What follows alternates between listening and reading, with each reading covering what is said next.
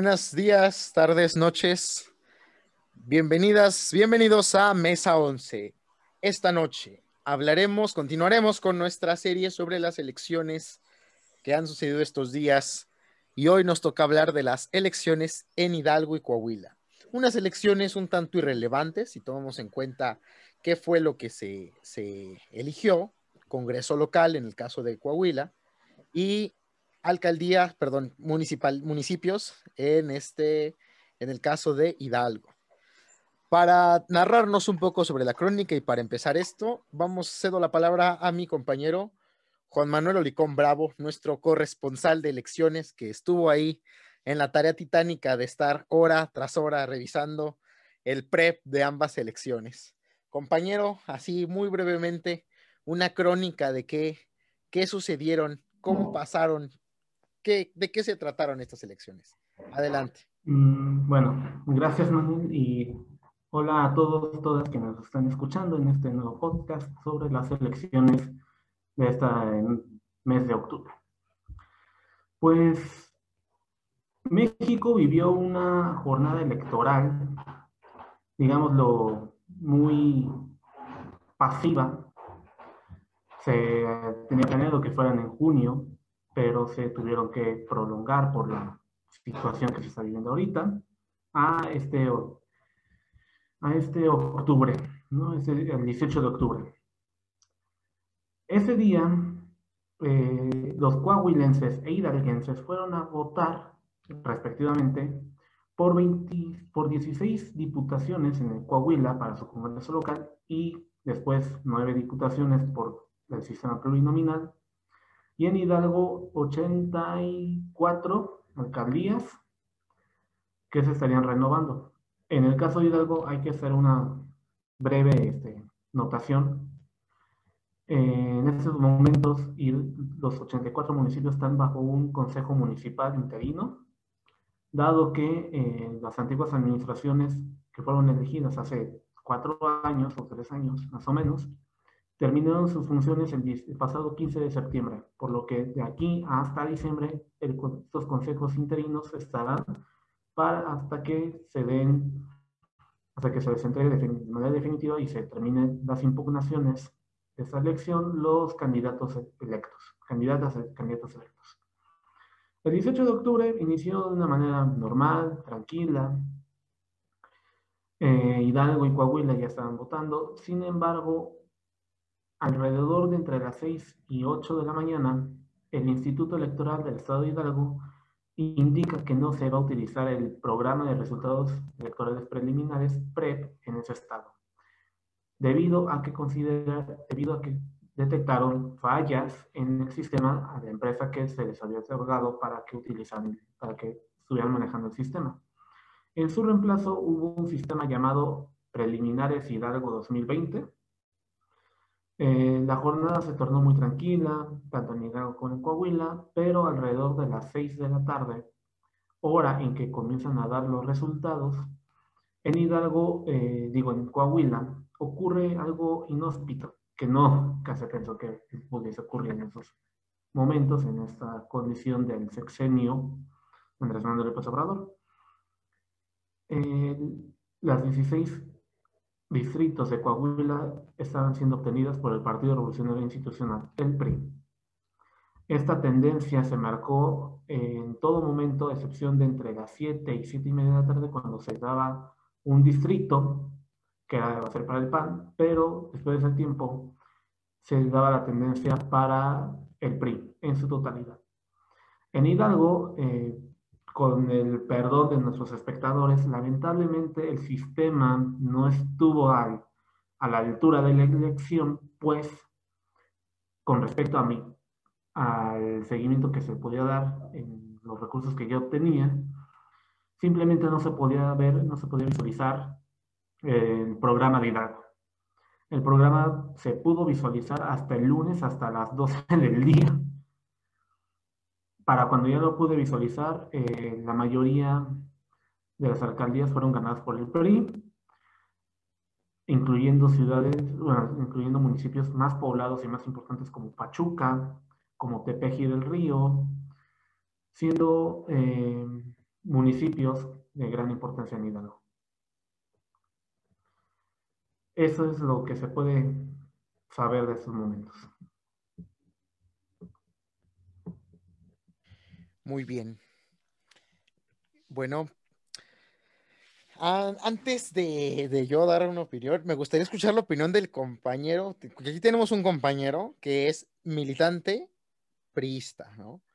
Este, David, ¿tú qué, qué opinas? ¿Qué, ¿Qué opinión tienes de esta elección donde pues tu partido se llevó el carro completo? Un carro muy, muy insignificante, pero se lo llevó completo. ¿Fue legítimo? ¿La gente está confiando nuevamente en el PRI? ¿O fue solamente un despliegue más de sus mañas y sus tácticas por todos conocidos?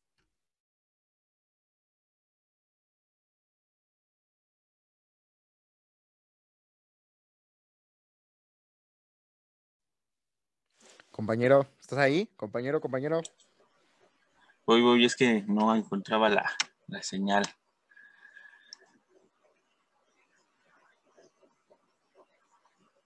Bueno, pues empezando, no me preparé para la ocasión, la verdad yo ni sabía qué, es lo que había pasado bien exactamente. Lo que me, pues ahora sí que fue como que un chisme, lo que más me contaron y que, y que la verdad por qué ganó ahí el PRI en Coahuila, más que nada era porque el presidente que estaba en turno tenía como una conjunción de, de aguas, algo así, algo de guapas no, no digo de guapas. No sé en qué estaba metido, pero el presidente, el peje, ni siquiera sabía, ni siquiera tuvo como que esa idea de meterse, porque como ese presidente era de algo de una unión de, de otros presidentes, los demás lo hubieran apoyado a él. Entonces, como más o menos se podría decir que AMLO es todo morena, él ya ni siquiera se, quiso meter y por ese gane, ese, ese esa ganancia de los distritos y las alcaldías como, como si fueran chapulines, ¿no? Sí, saltando y saltando. O sea, fue por la, porque el, podríamos decir que fue porque el federal no operó políticamente políticamente no, no, no federal, sino el otro partido o, los otros partidos. Operó el PAN y operó Morena, pero no como, de, como, no, no como operó el PRI. Y en ese sentido, valdría la pena resaltar que al menos en el caso de Coahuila, el segundo partido más votado fue Morena, ¿no? Y de hecho, creo que el PAN, no sé si se queda, si, si gana siquiera alguna, alguna, alguna diputación local. Bueno, plurinominal, creo que nada más se quedaron con tres. ¿Tres en plurinominales? ¿Eh? ¿Tres plurinominales? Yo como que recuerdo que había sido solo una, porque Morena quedó como con tres. No, es que son 16 del PRI. Por la ley de Coahuila establece que no puede eh, plurinominales el PRI. Son cinco de Morena, tres del PAN y uno de un partido local. Ahí van los nueve. No, pues creo que al final vuelvo lo mismo, ¿no? Se, queda en manifiesto la que al menos en Coahuila, o sea, el Morena queda en segundo lugar, así arrasa el PRI y, creo que sí, es por lo mismo, yo creo que sin duda es por la, porque operó muchísimo más que los otros partidos. Morena no operó. Y además hay que resaltar que la participación fue muy baja, ¿no? En ambas elecciones. Alrededor del 37, 39%. 39%. O sea, sí, como siempre el descontento de las personas y más por, por la desconfianza de la política que ya se está creando. No, yo no, creo, yo, no, yo no, creo, que se deba a esos factores. yo creo que es, es, es, desconocimiento. O sea, vaya, es una elección poco atractiva. Es una elección que es muy desapercibida en tiempos irregulares. Realmente vamos, ¿no? Eh, es normal que en una elección, es, si por lo general en las elecciones intermedias hay baja participación, pues en una elección como esta, con total irregularidad, en un día, un domingo X, en plena pandemia, con poco interés político, yo más que hartazgo o decepción en la política, yo creo que es desinterés, ¿no? O sea, bueno, vamos, hablando, cada quien, ¿quién de ustedes conoce y, con, a su diputado local o le interesa el, el, Congreso local? Ah, de la vez que me preguntaste y, no sabía, pues ya este, ya me, ya me pregunté y se supone que aquí hay como que un problema, pero en el federal. El Estado de México está metido en, en una diputación distinta. Creo que es el único estado que está así y sus representantes federales siempre cambian, siempre cambian como que los distritos en cada asamblea. Ese es el problema. Y mi diputada local es esta, una Liliana, es de Morena, no me acuerdo, pero cómo se, cómo se llama, pero es de Morena. Bueno, qué bueno que, que ya hayas visto. Ya, ya resolví mi tarea. Pero pues en sí, al menos que, quieran abonar algo más, pero pues yo creo que es todo lo que se puede decir de esta elección. Una elección un tanto olvidable, muy, pues sí, muy, muy, muy superficial, sin mucha importancia realmente, incluso en, para operación política, no creo que, o sea, no tiene, no tiene importancia en general, y creo que, como dices tú, por, no por, por eso incluso Obrador también por desinterés, Obrador y Morena no operaron políticamente en esta elección. Además de que Morena estaba en elección interna, ¿no? Entonces estaban peleados entre ellos para, para preocuparse por esta elección, que es muy mínima. Personalmente, creo que ni de lejos muestra una tendencia, una posible tendencia para elecciones futuras. O sea, el PRI fue como la última patada antes de morir. no creo que tenga más fuerza para dar algo más que esto. Y en, un, y en bastiones, porque al final también es en bastiones. Es como si nos sorprendiéramos porque el PAN ganara, ganara unas diputaciones en Guanajuato. Pues. sería extraño, ¿no? sería, sería extraño que perdiera el Congreso, ¿no? Pues, pero bueno. Aparte, la militancia, ahorita que recuerdo, en el estado de Coahuila, los distritos que se pelean, bueno, los distritos que tuvieron elección fueron 16 ¿Sí? ¿O son los 19? No, son 16 y 9 plurinominales. 9 plurinominales. El chiste es que en el PRI ya estaban como que agenciados los, ya estaban como que terminados 13 distritos, ya tenían ganados 13 distritos. Lo único que ganaron fueron 3. Entonces, y con la baja participación, la verdad no se podría considerar como si fuera un, una victoria. Una victoria. pues fue, fue literalmente, solamente movieron sus bases a votar y ya. Pero bueno. sí, pues, totalmente es eso. Sí.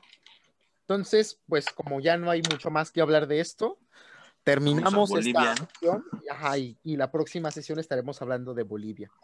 Nos ah, dejamos en Mesa 11 con el programa, con Mesa 11 Feminista. Entonces, pues cedo, cedo cámaras y micrófonos a mi compañera Frida. Frida, ¿cómo estás? Buenas noches. Me agarraste escribiendo algo. Buenas noches, ¿cómo están? ¿Qué tal el programa? Pues bien, aquí un poquito empezando tarde, pero, pero pues no había mucho, no hay mucho que, que decir de, esta, de estas elecciones. Pero bueno, sin más, los dejo ahora sí con Frida y recuerden que para para entender los procesos democráticos internos del país y para evitar tener la falsa idea de que el PRI está resurgiendo, pues tenemos que hablar, ¿no? Y analizar estos procesos.